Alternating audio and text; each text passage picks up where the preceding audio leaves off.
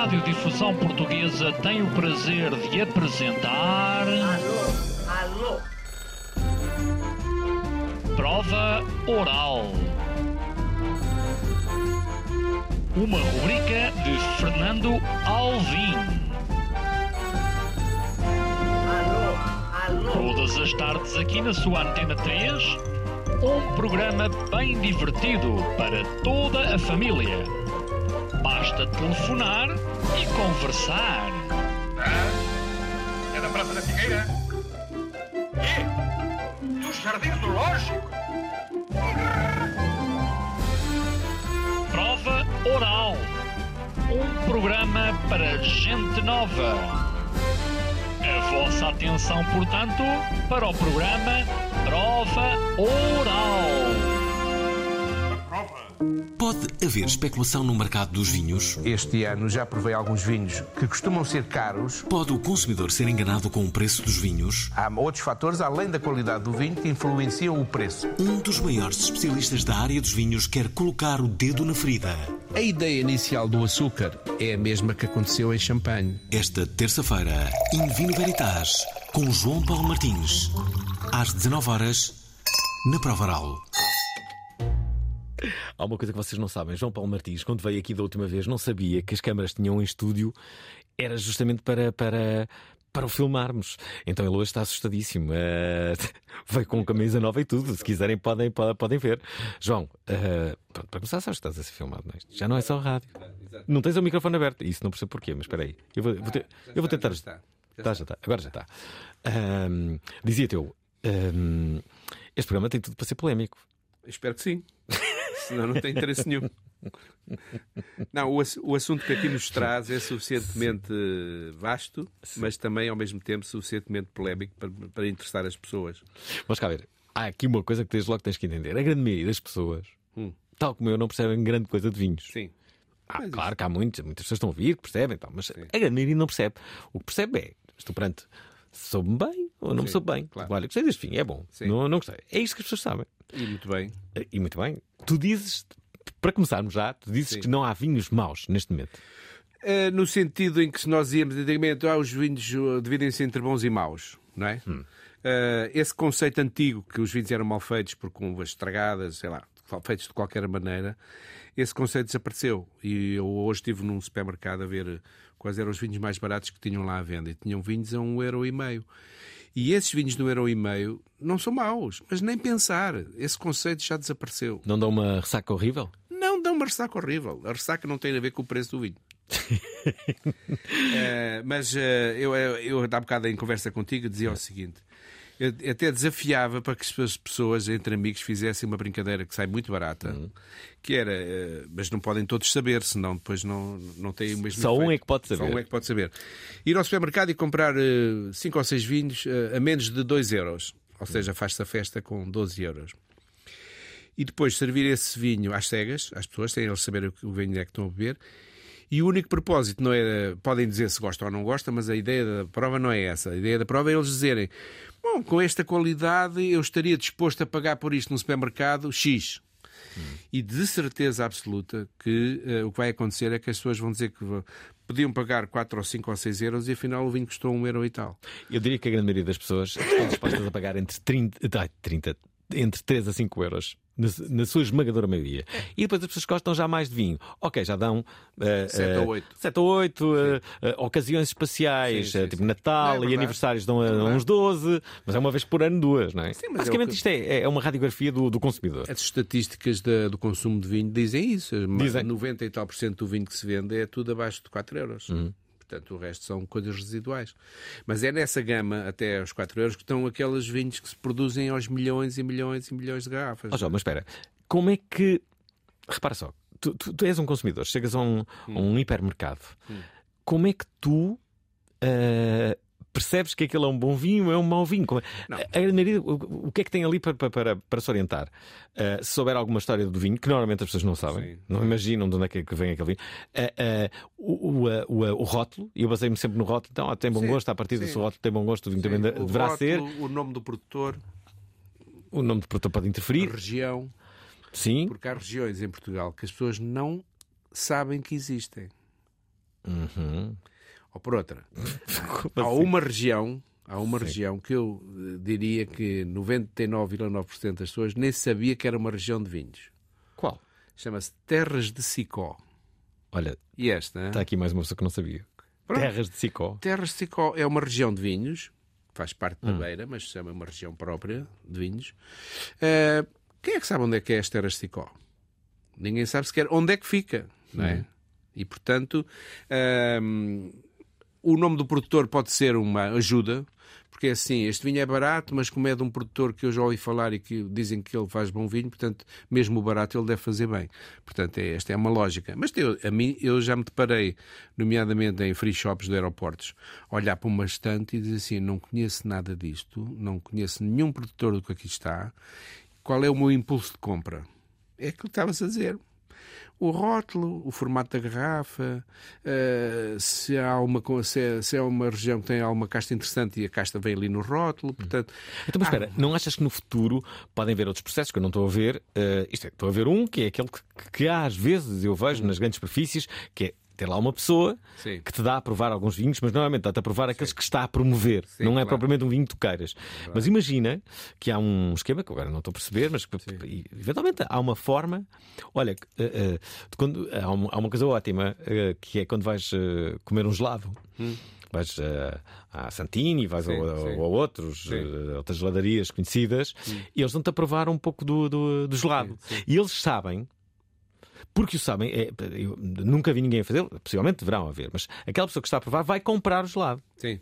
Não é? Tu, estás- tu estás ali já na fila, vai- vais comprar, não é? Devia haver um esquema desses para o vinho que é: tu vais comprar, podes provar, com certeza É mais que. complicado. Digamos que a restauração encontrou um, um modelo que não é bem esse, mas que é, enfim, ajuda.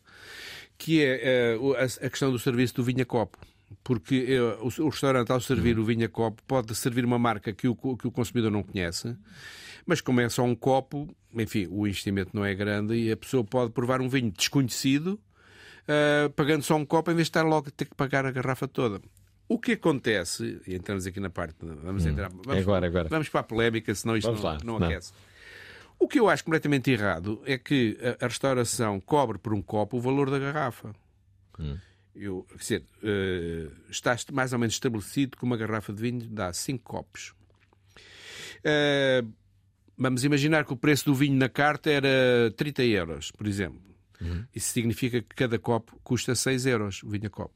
Portanto, o, o- o- dono do restaurante pode dizer: Ah, mas eu se calhar que não consigo vender seis, eh, os seis copos e, portanto, depois há, há os cinco copos e depois não ganho nenhum se vender aquilo, se dividir aquilo 30 por 5 dá 6, 6 euros cada copo.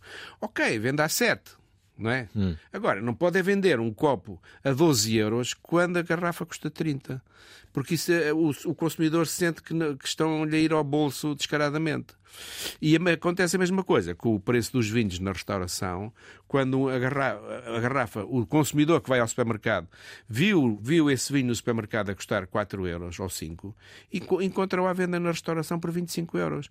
Pá, não se pode fazer uma, uma, uma- um markup, que é como dizem na restauração, um markup tão alto para vinhos baratos, porque isso ah, afasta o consumidor do, do restaurante e faz com que ele ache que está a ser roubado.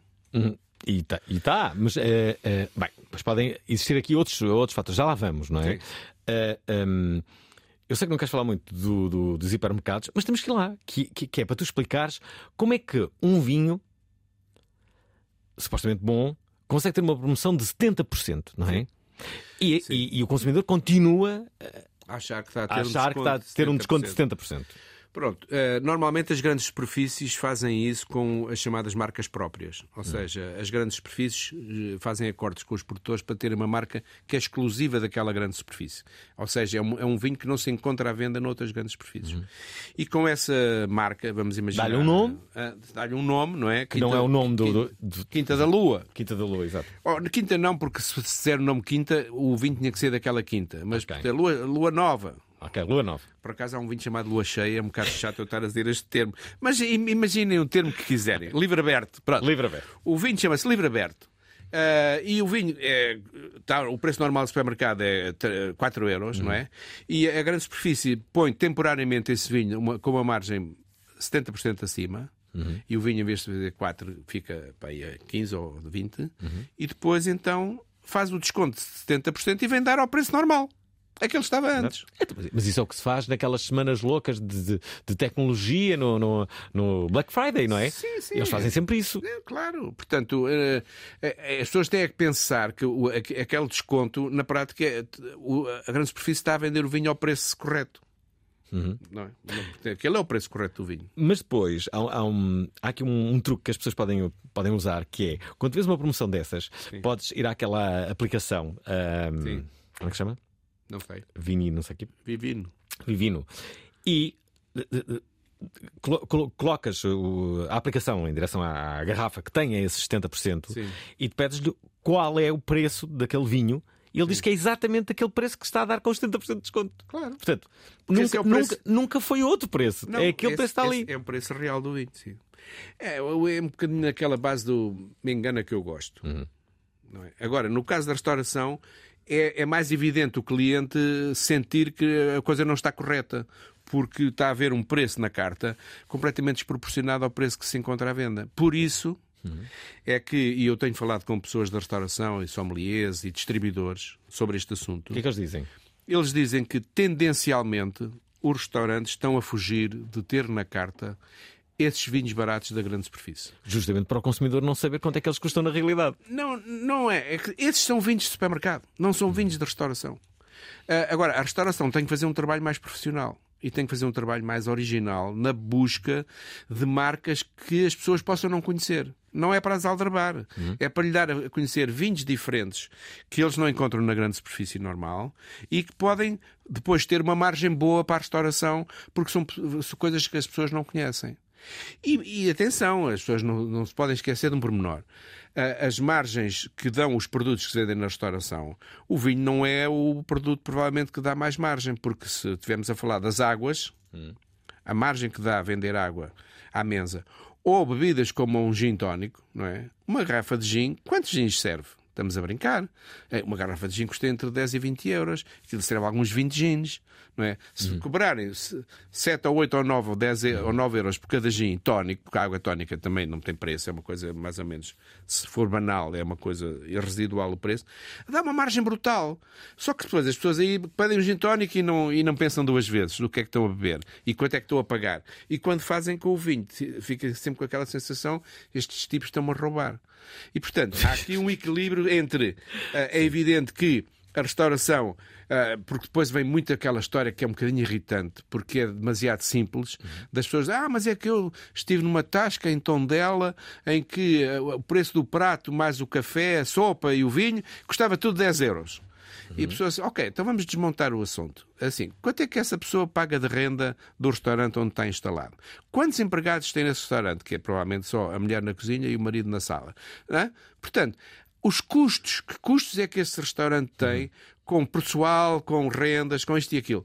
É pá, quer dizer, uma pessoa que quer abrir um restaurante no Chiado vai pagar um disparate Barulho. de dinheiro de renda. Vai ter que ter empregados muito bem formados que não custam 10 tostões. Portanto, os custos são tão altos que depois é impossível vender eh, as coisas baratas. Portanto, há uma. Há uma eh, uma relação direta entre eh, o, local onde está o, o restaurante, o perfil do restaurante, eh, porque se eu, epá, eu posso fazer um restaurante a vender comida de tacho, feijoada, que dá uma margem de lucro brutal. Pá, mas se eu quiser servir garopa de alto mar, a margem de lucro é muito pequena, porque a garopa para quem trabalha com peixe, e eu arranjo muito peixe em casa, eh, pa- para ser lombo, para ser servido como lombo, dá, pouco- dá poucos lombos por cada peixe. E o peixe custa uma fortuna. Portanto, como é que se pode vender garopa barata? Pode-se vender se for uma garopa da treta, congelada ou não sei o quê. Agora, se for uma coisa a sério, é muito caro. Portanto, a restauração é caro. E, e se for de muita qualidade, é muito mais caro.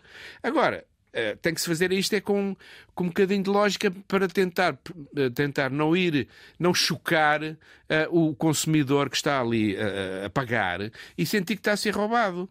Mas os, espera aí, mas os consumidores têm muita culpa, porque chega o empregado à mesa e então está tudo bem, e as pessoas dizem, é, tá, sim senhor, muito bem, muito obrigado.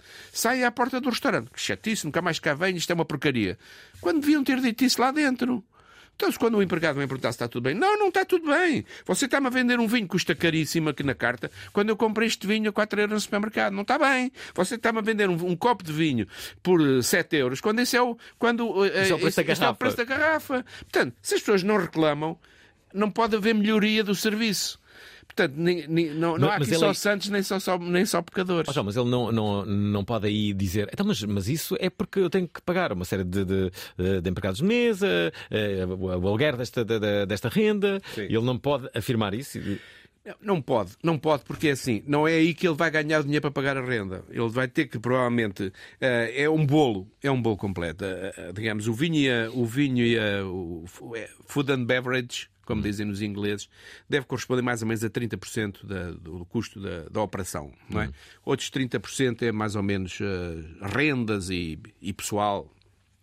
Isso tudo junto depois dá mais ou menos os 100% do- custo. Mas eh, há aqui um fator importante que é se eu vender, se eu, restaurante, vender um vinho que é mais caro, mas que o consumidor perceba que a margem que eu lhe pôs em cima é suficientemente atrativa para eu vir cá bebê-lo, vamos dar um exemplo concreto. Eu posso comprar um vinho que já é uma coisa de luxo, que já pouca gente compra, compro um, um vinho na loja que custa 30 euros. Esse vinho na restauração vai custar para aí 90. E a pessoa pensa assim, pá, 90 euros por uma garrafa, quer dizer, por amor de Deus, agora, se custasse, em vez de custar 30, custasse 45 ou 50, pá, ele não se esticou, a comida era boa, vo- volto, volto lá. Agora, se for tudo a multiplicar por 6 e por 7, fica uma, fica uma despesa de tal forma absurda que a pessoa depois não tem, não tem motivação para ir, a- para ir ao restaurante. No fundo, saem todos prejudicados, mas talvez o mais prejudicado seja o produtor, ou não? Eh, o produtor às vezes é um, é um elo é um elo que está separado desta, desta cadeia, porque é assim, o, o produtor em princípio não vende diretamente ao restaurante. Poderá vender, mas em casos muito particulares. E isso é, um, é um acordo que tem que ser feito com a distribuição. Ou seja, eu, eu tenho um distribuidor para os meus vinhos e não posso depois andar eu a vender, eu, produtor, andar a vender particularmente aos restaurantes a um preço mais baixo, porque aí o distribuidor diz: então, mas qual é o meu papel no meio disto? Você está a vender à restauração mais barato do que me está a vender a mim? Ou, ou está a vender mais barato daquilo que eu posso vender para os restaurantes? Não pode ser. Portanto, pode haver situações pontuais. Ah, porque o dono do restaurante é irmão, é primo, é amigo do produtor e tem lá umas caixas. Ok. Mas esse acordo faz-se com a distribuição. É assim, vende-lhe assim para você distribuir, mas há aqui um produtor a que eu tenho que vender porque sou amigo. Assim. Pronto. São situações muito pontuais. Portanto, em princípio, o produtor está fora desta jogada, porque vende à distribuição, a distribuição é que vende ao, ao restaurante. E o restaurante paga ao distribuidor e o distribuidor paga ao produtor. Portanto, é- o ciclo é este. O problema é quando este ciclo se começa a haver quebras neste ciclo. E nesta, nesta relação entre o preço do vinho na restauração e o preço do vinho na prateleira, há um assunto para explicar que até hoje nunca ninguém me explicou. Qual é? porque é que nós em Espanha conseguimos ter vinhos na restauração a preços muito convidativos e não tão afastados assim do preço da loja. Isso é verdade? É completamente verdade, mas basta a passar a fronteira para o lado de lá, não é preciso ir muito longe. Que é pelo norte. Então como é que fazem os espanhóis? Então o que é que está. É isso, é isso que ainda não me explicaram. Eu, se algum, ou, se algum ouvinte, Será que algum ouvinte- se algum ouvinte souber a explicação, eu vou, só, vários, vou é? só dar um exemplo. Eu tenho aqui, eu tenho, tive recentemente, o ano passado, eh, mais uma vez o comprovativo em Espanha. Para vinhos de 25, 30 euros nos restaurantes, que são vinhos fantásticos. Eu pensei, mas quanto é que este vinho custa na loja? Pá, custa 18, custa 17, custa 15. Estamos a falar o dobro, não estamos a falar de 5 vezes mais. E, portanto, não me consta que eles sejam todos, est- estejam todos a encavar e a ir todos à falência. Portanto, tem que haver aqui uma lógica qualquer que me está a ultrapassar e que eu não percebo porque é que lá é possível e cá não é. É isso que vamos tentar descobrir. Ouvintes da Provaral já perceberam qual é o assunto. Estamos a falar sobre vinhos, não estamos aqui a citar marcas, estamos aqui a falar sobre eh, basicamente eh, alguma especulação, alguns. eh, eh, Alguns mitos, Desacerto. um desacerto. No fundo, é isso que estamos a falar, como sempre, de forma muito aberta. Queremos então que se juntem à nossa conversa através do nosso WhatsApp 960386272, é a linha do WhatsApp. João Paulo Martins é o nosso convidado de hoje, crítico de vinhos.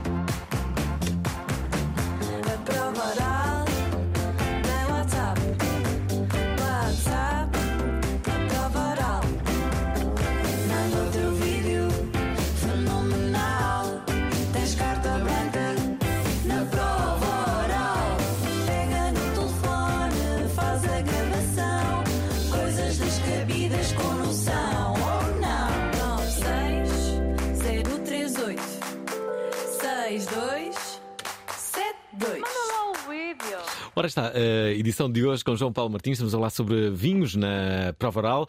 Queremos eh, então as vossas mensagens. O Paulo Machado é o primeiro que nos envia Boa esta. tarde, Albin. Boa tarde, convidado. É um tema que, que- que me interessa, não há muito tempo, mas há algum tempo para cá que eu venho apreciando o vinho.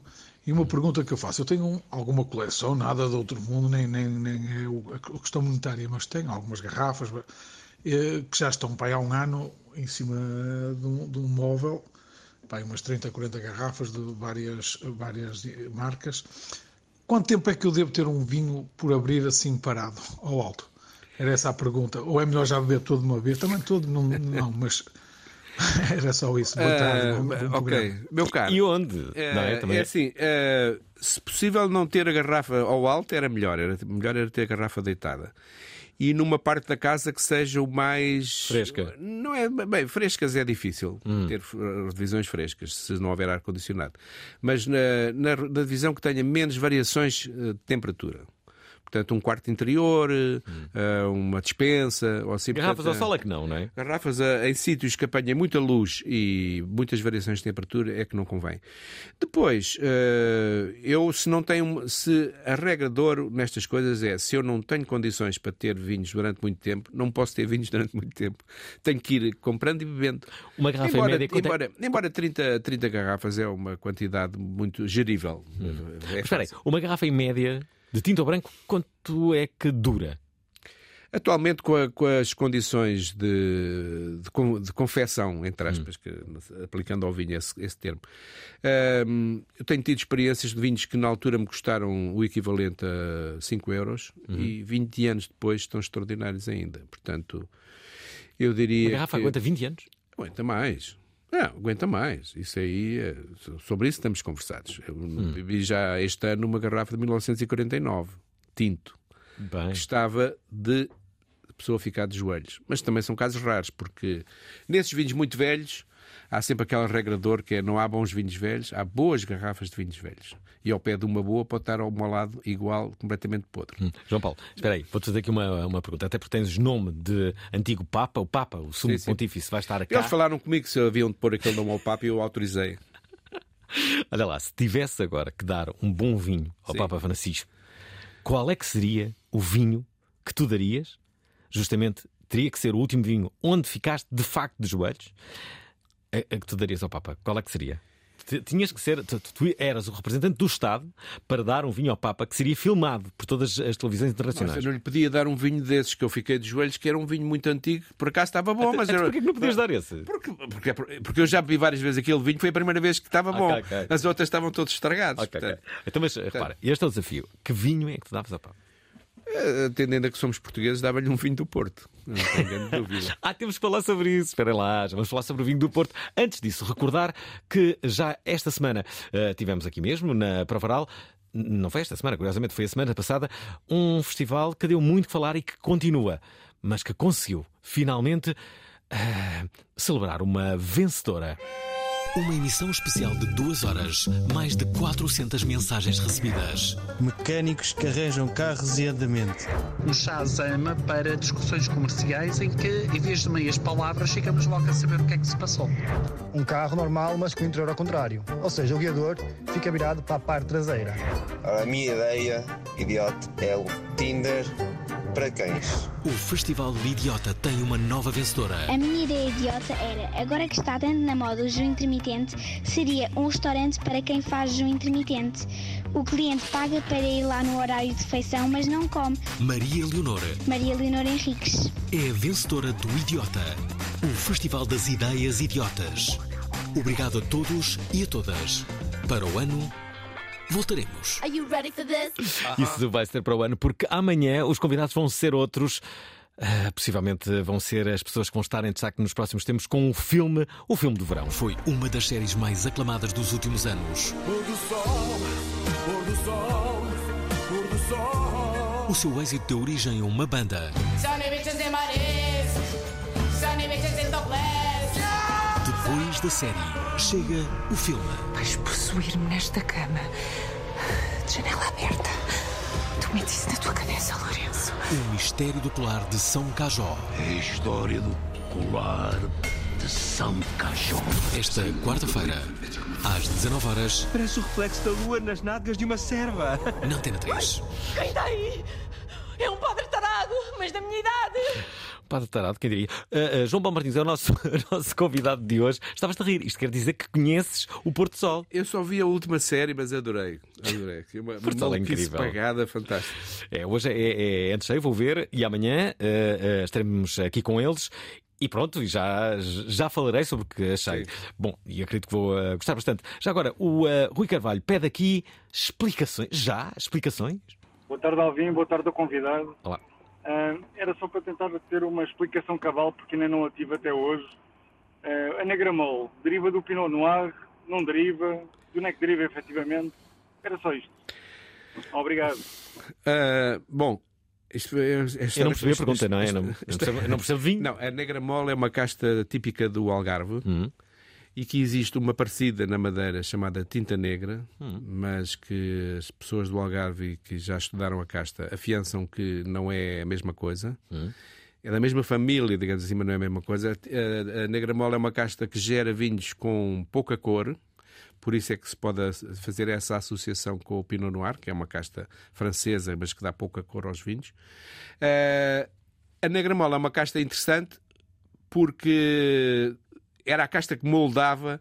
eh, antigamente os vinhos do Algarve eram todos, eh, mais conhecidos eram todos de negra mole. Eram os vinhos da Cooperativa de Lagoa, que eram os mais famosos, e eram baseados na casta de negra mole. Acho que nunca vi.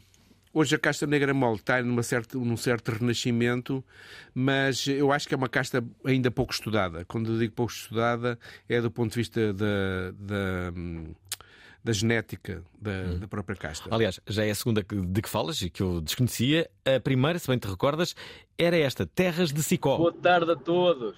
Olá. As terras de Sicó é onde há um belo queijo e um belo vinho. O queijo é o rabassal. junto à albergaria Nova. Quando deixa Nova, queria eu dizer. Sim, senhor. Eu sei onde é que eram as terras de Sicó, mas eh, eu, eu, eu Mas eu dei não o exemplo de ser uma região que as pessoas não, não caberam nenhum vinho de lá. Não, também são sabem. pou- muito poucos que existem no mercado. Espera aí, o Mário Almeida fala aqui sobre Espanha. Olá, Alvin. Olá, João Paulo Martins. Olá, boa Boa tarde. Pá, em relação aos vinhos e ao preço deles em restauração, eu costumo ir regularmente a França, a Madrid, eh, e janto no centro de Madrid quando lá vou, porque gosto de comer comida tradicional espanhola e beber vinhos espanhóis. E realmente os preços em Espanha queimam menos que em Portugal. Em relação à questão a falar dos preços do vinho nos restaurantes portugueses, se calhar há um bocado aquela coisa do chico espertismo português de epá, enquanto isto está a dar, vamos aproveitar. Boa tarde, Pois, Mário eh, Almeida. É possível, mas eh, não é louvável essa atitude, mas é possível que exista. de deixa-me ouvir aqui o Henrique Ventura, que fala também sobre isto. Olá, Promoral, boa tarde, boa tarde Alvin, boa Olá. tarde João Paulo Martins. Epá, relativamente à questão da restauração, há aqui uma, uma coisa que eu gostava de falar, que é o serviço de vinho em si, propriamente dito.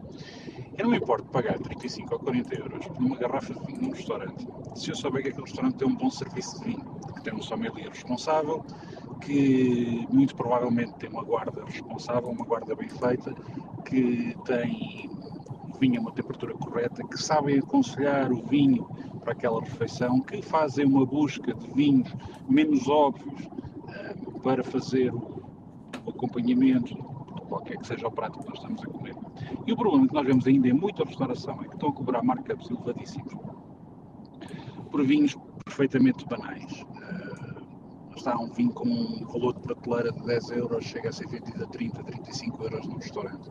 Ah, e muitas vezes nós sabemos como é que é a guarda, ainda há aquela ideia de que o tinto se vende à temperatura ambiente, que é uma coisa perfeitamente absurda, Ah, os brancos são servidos geladinhos a estalar, e, e, portanto toda essa cultura de, de- e essa aprendizagem sobre servir um bom vinho ainda falta muita restauração. E é só por isso que me custa pagar um vinho caro na, na restauração. Porque em restaurantes que eu sei que tratam bem o vinho, eu não me importo de subir mais um bocadinho o preço, porque a, a próprio restaurante eleva o valor do vinho e o vinho eleva o valor da refeição.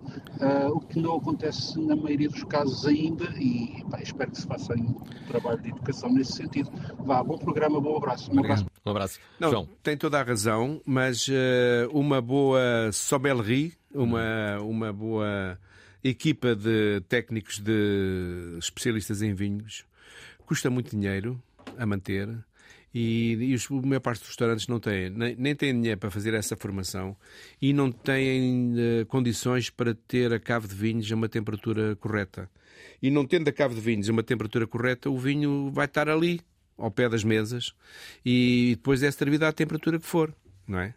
Ah, aconteceu uma vez, até foi em Peniche, num restaurante que pedi um vinho tinto, que era para uma caldeirada, e, e eu disse: Olha, traga-me um balde de gelo que o vinho está muito quente. E diz-me assim: Você vai ver o vinho tinto num balde de gelo? Eu, Vou, porquê?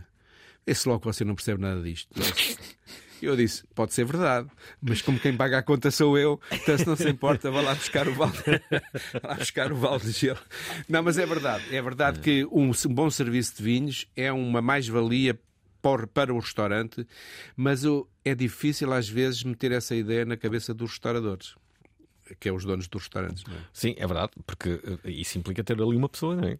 E não, não, Não, não, é tem que fácil. ser, quer dizer, o, o sommelier não tem que estar ali de braços cruzados, os outros empregados todos à maluca a trabalhar e ele está ali porque ninguém pediu nada de vinhos. Não. Só que é uma, é uma dentro da equipa, é uma pessoa que, que sabe melhor. E depois, é aquilo que o ouvinte dizia, eh, o, o, o, o técnico de, que está a servir à mesa tem que ter algum trabalho de casa feito sobre a relação entre os vinhos que ele tem na carta para servir e aquilo que está a servir. E, e, nomeadamente, eh, pode-se fazer da seguinte forma: o restaurante tem uma carta de vinho genérica, mas o, o empregado diz assim: olha, para os pratos do dia que temos hoje, para estes pratos, nós aconselhamos, fizemos aqui um, um trabalho de, de ligação deste vinho com estes pratos. Se quiseres da outra carta, pode escolher, mas destes foram pensados para estes pratos. Não há nenhum cliente que não vai dizer: ah, é? Então traga lá um desses para eu ver se também concordo. Portanto, há muito trabalhinho a fazer, não, não é preciso investir mais, é, é- é não estar a dormir na forma. Deixem-me só dizer que estamos a 20 minutos do final deste programa. João Paulo Martins, crítico de vinhos, é nosso eh, convidado. Estamos a falar sobre vinhos e vários, eh, várias problemáticas, vários, várias questões. Eh, e daqui a pouco vamos falar sobre vinhos em Itália, mas também sobre produtores. Alguém me pode dizer Quem me consegue explicar programa Ainda está no ar. Pá, eu sei lá. Qual é o segredo? Não há uma receita. É encher chouriço de segunda até sexta. E depois é aquela cena. Dislexia do apresentador. É como azeite. De belo, Chuva dourada que paira no ar. Foi em setembro de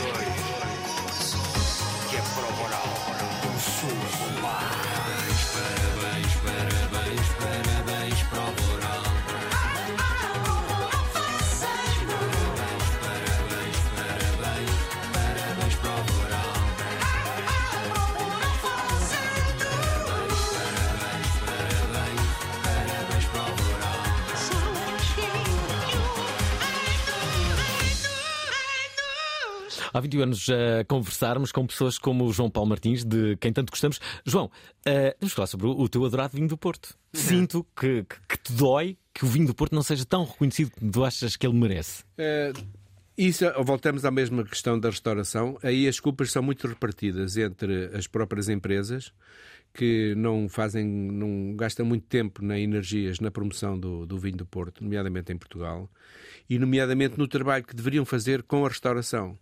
Porque as pessoas no- nos restaurantes não há ninguém que proponha um vinho do Porto para uma sobremesa. É verdade. E, portanto, eh, infelizmente, eu ouvi de um- da boca de um, de um homem com imensa responsabilidade na restauração em Lisboa, não vou dizer quem é, eh, que eu disse: "É, Mas tens aqui tanto vinho do Porto, não, não vejo os empregados a, promover, a, a sugerirem o vinho do Porto à sobremesa. E ele assim: Nem sugiram e acho bem que não sugerem, que é para eles irem embora mais depressa, eu limpar a mesa e, e receber os próximos convidados. Portanto, é assim: a rotação é, uma, é, uma, é um, um rolo compressor que faz com que. eh, não se queira ter o restaurante, não se queira ter os clientes muito tempo nas mesas. E portanto o vinho do Porto, que é uma coisa que depois suscita conversa. Antigamente suscitava fumos, charutos e tabaco. Agora já não há os fumos nem tabaco, mas as pessoas ficam lá à conversa, mais um bocadinho de Porto para aqui, um bocadinho de Porto para ali. Falta isso, falta isso porque ah, todos os restaurantes têm cartas de sobremesa, mas para aquelas sobremesas ninguém há ali que possa dizer: olha, para esta sobremesa aconselhamos este vinho. Ah, mas eu não. não, é- não tem problema nenhum. Vamos-lhe servir este vinho do Porto com esta sobremesa. Se não gostar do vinho do Porto, não paga. Isso, Eu no final- desafio quem é que vai gostar do vinho e depois vai dizer que não gostou para não pagar. Também não é preciso ser tão baixo. Portanto, é preciso é fazer um trabalho de promoção. Temos assim, ah, vamos comer um queijo seco. Temos um vinho do Porto para esse tipo de queijo. Ah, quero um doce de ovos do Alentejo. Também temos um vinho do Porto. Quem diz vinho do Porto diz moscatel de Setúbal. Mas porquê é que os portugueses não bebem vinho do Porto? Porque ninguém nos ensina a beber vinho do Porto, porque as empresas não fazem nada por isso, porque os restaurantes não fazem nada por isso e porque as pessoas, às vezes, quando se lembram de comprar um vinho do Porto no, no- no- na grande superfície, compram, gastam ali 5, 7, 8 euros, com ar de comprar uma coisa, fica guardado para uma altura especial. A altura especial é, É o quando, a, é quando a filha faz o mestrado, que entretanto já passaram 10 anos e o vinho do Porto morreu. Porque um vinho do Porto de 5 euros não está previsto durar 10 anos, está previsto ser bebido logo. Portanto, a culpa é de todos. Agora, quem é que, porquê é que não houve alguém que dissesse ao consumidor, ou sei lá, se você quer comprar um vinho do Porto de 3 euros ou de 4, que existem, vá 5. Se quer comprar um vinho do Porto de 5 euros, não se ponha a guardar o vinho para quando a, a neta for batizada. É comprar para beber, acabou a conversa. Quer um para, para durar mais tempo, então tem que gastar mais dinheiro. Mas, quer dizer, este tipo de, de promoção do- daquilo que é a nossa maior riqueza e a nossa maior fama mundial, que é o vinho do Porto, Está por fazer, porque ninguém faz, porque o Instituto do Vinho do Porto também não faz, porque o dinheiro que recebe dos produtores para fazer a promoção tem que o canalizar para o Estado, porque o, vinho o Instituto Vinho do Porto é, é dominado, é, é um, é um departamento estatal. E, portanto, estamos nisto que não há, não, e não, há, não há solução. O vinho do Porto está em queda em termos de vendas, em termos de mercado mundial. E andamos todos a assobiar para o lado. Está em queda. Está. Está- Está-se a vender menos. Porque, para já porque há um ambiente mundial que não é favorável às bebidas doces. Portanto, todas as bebidas doces estão a sentir na pele ah, o problema da, da quebra das vendas. Mas porquê? Por causa da- ressaca que está? Eh, Não sei. Eu acho que entre os hábitos de consumo, as manias das dietas, as coisas açucaradas estão. a Sim, o açúcar agora é inimigo. É inimigo e, portanto, eh, não há um ambiente muito favorável. Mas eh, todas as pessoas continuam a comer sobremesas. E, no entanto, são coisas doces. Portanto, não quer dizer que as pessoas queiram deixar de comer sobremesa ou queiram deixar de, de beber vinho. Agora, tem que haver um trabalhinho, que dá trabalhinho, de, de dizer às pessoas como é que se bebe e o que é que se há de beber. Não podem é beber nem comer tanto. Tá Talvez bem, mas mais quer dizer, por exemplo, no Pôr do Sol, eu não vi a série toda, mas Hum. o vinho do Porto aparece no Pôr do Sol. Se calhar não aparece, não sei. Pode aparecer e eu estar a ser injusto. Mas isso, quem diz isto diz as novelas. Alguém que veja novelas, vê aquelas pessoas a consumirem à refeição ou a falarem sobre o vinho que estão a beber. Até lá pode estar uma garrafa de vinho, mas é como se não tivesse. Se fosse água, era a mesma não, mas, coisa. mas se lá estivesse, deviam ser bem pagas por isso e podiam ganhar dinheiro com isso. Está bem, mas eh, que oh, estás a gostar deste vinho? Epá, este vinho é bestial, não sei. Não. Este vinho do é Porto, omisso, é omisso. E portanto, enquanto estas coisas forem omissos, não vão estar à espera que sejam as pessoas que tenham uma epifania e que vão descobrir, ai, de repente, vou passei a gostar de vinho por alma e graça do Espírito É engraçado Santo. que eu conheço essa tua paixão pelo vinho do Porto, mas também conheço a tua embirração, por exemplo, com vinhos biológicos. Não, não, não. Estás completamente Ou vinhos enganado. naturais. Não, é, não, pois. São coisas diferentes. Ah. São coisas diferentes. Não, são coisas diferentes. O vinhos biológicos tem uma tendência que não é só os vinhos, é tu vais ao supermercado e tens um departamento de vegetais biológicos e de ovos Uhum. e portanto, essa questão do biológico é uma é uma é uma tendência atual que eu acho que veio para ficar e bem, e bem. Ok. Agora, que é muito, mu- mu- muitas vezes é muito difícil manteres uma vinha em, em- em método de produção biológico quando tens ataques brutais de mildio e principalmente ao ídio, que é aquelas doenças que dão na vinha, em que eu tive numa tive no, num, num produtor em França de nome mundial, eh, eh, na na Borgonha, que era a casa Louis Latour, que é um, é um gigante. Eu estive lá e ele, o senhor infelizmente morreu, de- deve ter morrido com alguma coisa rápida, porque ele não era velho para morrer. Ele disse-me: Este ano tivemos que abandonar a certificação biológica, porque se não fizéssemos o tratamento contra a, a bicharada da vinha, tínhamos perdido a produção. E um produtor da Borgonha, que tem milhões de litros e que ganha milhões de euros todos os anos a vender vinho da Borgonha, não se pode dar ao luxo de dizer: Perdi tudo porque era biológico. Portanto, é assim: o biológico é um conceito super válido, não é? Mas tem que ser, eh, tem que ter lógica. E se, se as, eh, quando a doença ataca e não há cura para a doença que não seja for o tratamento e esse tratamento não está permitido no biológico, há uma opção a tomar, que é faço o tratamento ou não faço? Se eu tiver um quintalinho com dois ou três hectares e eu não viva disso, vou dizer, ai, não fiz tratamento porque eu sou biológico. Agora, se eu tiver uns milhões de garrafas e que estão dependentes daquele tratamento para saber se vou ter vindima ou não vou ter vindima, hello.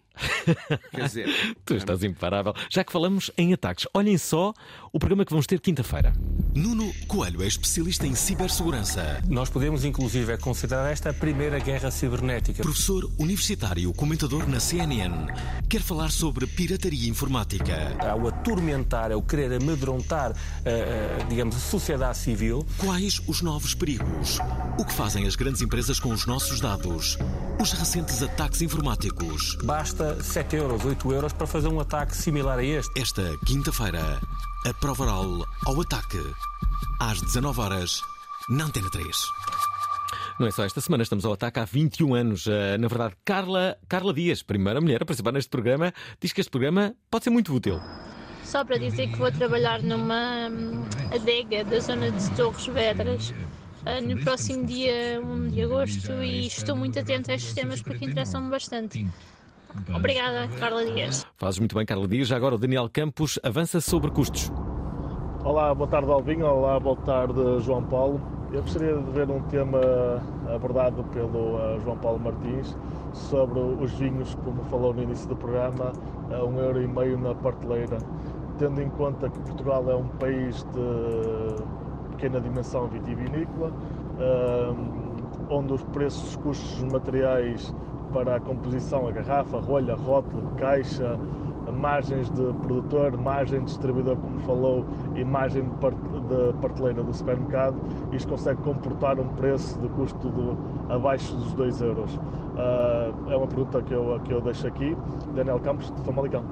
Ele já vai responder, mas antes disso vai ouvir duas mensagens. Esta é do João Pedro. Olá, boa tarde. Sou João Pedro, de Bragança. Olá. Comecei a trabalhar há cerca de um ano como comercial de vendas numa empresa de distribuição. Pronto, e vendo alguns vinhos. E uh, em relação ao tema de, dos vinhos em Espanha serem mais baratos de garrafa, eu penso que em Portugal tem a ver com o facto do, dos vinhos bag-in-box, que foram introduzidos há uns tempos nas refeições diárias, para que conseguissem fazer um preço de 10, 11, 12 euros e incluir vinho na refeição por esse preço. E os restaurantes que não fazem diárias, que vendem um vinho na garrafa, perceberam que aí poderiam ganhar um pouco mais de dinheiro e vender mais vinho. Vendendo, por exemplo, uma caneca de vinho de bag-in-box uh, de, de um litro por 4, 5 euros, que há vinhos razoáveis até de, de bag-in-box, e esses vinhos saem ao restaurante, se for preciso, a 1 euro, 1 euro e 20 o litro, e vendem-nos a 4, 5. Conseguem vender mais vinho, e com uma boa margem. E os vinhos de garrafa puxam um bocadinho os preços para que, pronto, quem, quem quer o vinho de garrafa não se importa de pagar o que tiver que ser. Compra. Vão vender menos de garrafa, mas vão vender muito mais bag-in-box, que ao fim vai-lhes dar um lucro muito maior e, e vão vender muito mais vinho que não iam vender. Continuação do bom programa e até mais. Já, agora que já vais responder, mas falta uma sobre a Itália. Vinhos Boa em Itália. tarde ao vinho e convidado. Estive recentemente em Itália e, na verdade, também lá os vinhos que custavam no restaurante 25, 30 euros, vistos em Portugal eh, na aplicação, custavam entre 18 e 22. Portanto, a aproximação em relação ao que se compra era realmente também muito próximo ao que não acontece cá. Pronto, é isto. O que é que queres comentar, João? Ora bem, em relação à história de- do- dos vinhos em bag-in-box, é evidente que eh, uma tasca que eh, vende vinho a jarro para a mesa, eh, que é, portanto não é vinho engarrafado, normalmente é bag-in-box. Eh, o bag-in-box é um... eh, às vezes é europeu, outras vezes nem é sequer vinho europeu, já nem estou a falar de Portugal. Porque tem que dizer lá, na, há dizer qualquer coisa na caixa. Pode dizer produ- produzido na comunidade europeia, ou, por- ou- ou então diz que é produzido fora da comunidade europeia. Portanto, pode ser vinho do Chile, da Argentina, de qualquer lado, portanto, da, da, da Argélia. A Argélia, nos anos 60, era, uma- era o maior produtor mundial de vinhos. A gente não se pode esquecer Bem, disso. não sabia disso. portanto, Quais serão os eh, vinhos da, da Argélia ainda? Ainda há vinhos? Ah, há de certeza, embora eles são, sendo muçulmanos, bebem, não, não estão autorizados a beber. Mas vendiam muito, portanto, era, um- era uma região muito produtora. Portanto, ah, este vinho, ah, chamado vinho a granel, não é? Que é um vinho que não se sabe de onde é que vem. O bag in box é uma grande invenção, temos de, de dizer, porque ah, é um consumo que que vai-se fazendo aos poucos e o vinho não, se, não vai oxidando. Portanto, se eu tivesse uma garrafa, um garrafão de 5 litros, antigamente comprava-se em garrafão, um garra- um garrafão de 5 litros ia-se bebendo e se não se bebesse aquilo rápido, e era uma tentação beber rápido para não se estragar, eh, o vinho podia-se podia -se estragar com o tempo. O bag-in-box não. O bag-in-box eh, tem aquele sistema do ar que está dentro do saco e não tem ar e, portanto, não oxida. E, portanto, é Mas acho que os vinhos que, que estão em, em bag-in-box ainda são muito frágeis. Não, frágeis em termos de. Não, porque aquele é um vinho. Agora, é um vinho muito perigoso. Porque é assim: se o marido tiver tendências alcoólicas e a mulher andar em cima dele, entre aspas, a controlar o que é que ele bebe, se for uma garrafa, ele diz: pá, já bebeste a garrafa toda. Agora, no bag-in-box, aquilo está dentro de uma caixa de cartão e tem lá uma torneirinha e, e nunca se sabe se, se o bag-in-box está no início do bag-in-box ou no final do bag-in-box. E, portanto, é mais difícil de controlar. Mas eh, há muita gente que utiliza esse esquema para ter, por exemplo, o bag-in-box no frigorífico, o de branco, tem lá uma torneirinha, vai lá buscar um copinho e está sempre pronto a servir. Portanto, é uma, é uma, boa, é uma boa invenção. Sobre isso não tenho, Olha, não tenho dúvida. deixa-me aqui colocar eh, duas ou três perguntas muito, muito, muito rápidas. Eh, esta é do Luís Vieira. Olá Alvin, olá convidado. Eu gostaria de colocar uma questão eh, que tem a ver com a qualidade do vinho português relativamente a vinhos estrangeiros. Eh, pronto, é sabido que eh, por cá diz sempre que temos os melhores vinhos do mundo e que, eh, que temos vinhos fantásticos. Eh, provavelmente muitas dessas pessoas não conhecem outros vinhos ou conhecem mal. Eh, eu também, por mim falo, não conheço assim tanto. Eh, conheço alguns vinhos argentinos, alguns vinhos chilenos, alguns vinhos franceses, eh, italianos, mas a minha pergunta é no sentido de saber como é que se posicionam em termos de qualidade os vinhos portugueses relativamente a outros vinhos lá fora. Obrigado e um abraço. Já vais responder? Anota aí. Eh, antes disso, temos a Susana Feitor. Boa tarde a todos, boa tarde Alvin, Antena 3, 21 anos, prova oral. É verdade. Uau, isso é que é. Adorei o som, muito bom. Era só para dar um beijinho e dizer que estou a curtir imenso ouvir aí o João a falar de, de- do seu métier e muito obrigada. Ele tem que continuar a publicar esses livros para nós continuarmos a ler. Adoro, adoro, adoro ouvi-lo. Obrigada, força aí, beijinhos. Por acaso, ele não tem nenhum livro, mas eh, qual é vai ser o teu, próprio, o teu próximo livro? Em princípio, farei para o ano que vem outra vez o Guia de Monção e Melgaço. Ah, esse é um clássico. dois a dois anos. Olha, Pedro Gerardo, Gerardo, vais gostar dele porque ele defende o vinho do Porto. Olá Alvin, olá convidados. Uh, reparei que estão a falar de vinho Porto. Pá, vinho do Porto é uma coisa muito pouco apreciada. Eu na minha família sou o maior apreciador uh, por causa da minha avó, que me dava quando eu era miúdo. Uh, e houve uma vez que fui ao Porto e comecei a. Pronto, uh, fui às caves, explicaram-me e eu fiquei completamente apaixonado. E queria perguntar ao convidado dos LBVs que ele já bebeu, qual foi o melhor e pronto, obrigado e bom programa. Uh, salvem o vinho do Porto. Ora, aqui alguém pede para salvar o vinho do Porto, Pedro Gerardo. Manuel Cardoso diz que vinho do Porto é a pior prenda eh, possível. Eu conheci um senhor que uma altura me ensinou que vinho do Porto é capaz de ser das piores prendas que se pode dar. Se for assim, vinho do Porto muito antigo, muito caro. Porquê? Porque, pois, se a gente abre, passado muito tempo, a gente não sabe onde é que ele veio, pode estar estragado. E é uma desilusão. Se nunca o abrir, aquilo, aquilo virou um bibelô. E é assim. Já a Silvia Cassiano quer dar dois exemplos, duas oportunidades ao vinho do Porto. Olá, prova oral! Eu só tenho a dizer uma coisa. Pa, pa, ra, ra, ra, ra, pa, pa. Pronto, Cadoc, cheguei a estar com o figo no benzina. Viva as calças de ganga com rasgos no rabo para se ver bem a bochecha do rabo e as camisas aos quadrados, não é? Anos 90. Beijinhos! Bem, esta, esta mensagem eh, é de ontem, eh, deve ser um, um dos nossos produtores que está bêbado, eh, eh, colocou aqui para nós passarmos a Silvia Ca- Cassiano, mas não, não, não faz mal. Eh, Deixem-me só dizer, antes de, de tu próprio responderes, que eh, amanhã o nosso programa vai ser muito Foi especial. uma das séries mais aclamadas dos últimos anos. Do sol, o seu êxito deu origem a uma banda. Depois da série, chega o filme. Vais possuir-me nesta cama. De janela aberta. Tu metes isso na tua cabeça, Lourenço. O mistério do colar de São Cajó. É a história do colar de São Cajó. Esta quarta-feira, às 19 horas, Parece o reflexo da lua nas nádegas de uma serva. na Antena 3. Quem está aí?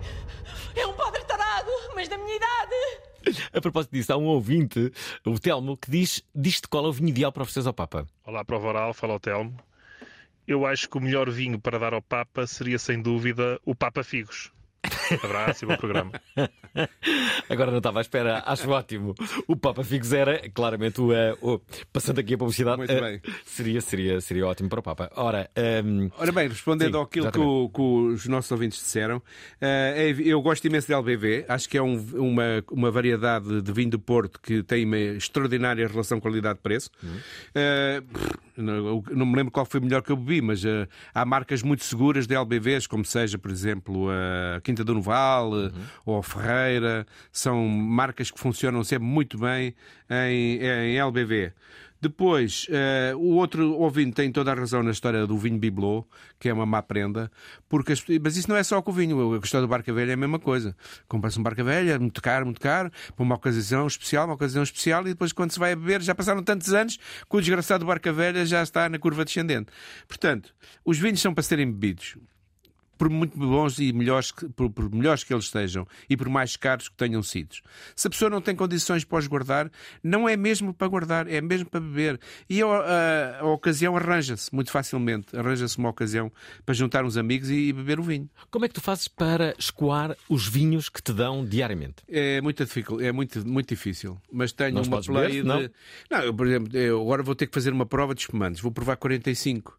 Coisa, ou seja, Num dia? Não, mas vou ainda em três dias, pai. Mas eh, vão ficar 45 garrafas abertas, que ainda por cima, no caso do espumante, não se pode pôr a rolha para beber à noite, porque eh, a espuma, o gás vai-se perdendo. Portanto, aquelas garrafas, as que sobrarem, vão condenadas a ir para vinagre. Porque não tem outra solução. Mas se eu tivesse a provar um vinho, agora vou fazer um painel de prova de vinhos de fazer Lisboa. sempre uma festa com amigos para. É, para... Sim, ok. Mas, por exemplo, vou provar uh, um vinho de Lisboa. Que Lisboa bem podia ter uma maior promoção dos vinhos desta região na cidade de Lisboa. Essa que é a minha tem. última pergunta. Que não Sim. tem. Devia haver festa de vinhos em Lisboa, uh, festa de rua, Uhum. festa com, com bailarico, mas em plena rua, para que os- fosse a promoção dos vinhos da região de Lisboa, que é enorme e muito diversificada. Mas, uh, voltando ao que, ao que estávamos a dizer, e que eu já não me lembro o que era. uh, O que é que era? Agora também até eu me perdi. Tu estavas a falar sobre quê? Tu viraste para, para os vinhos de. Lisboa. eh, ai, eh, olha, agora.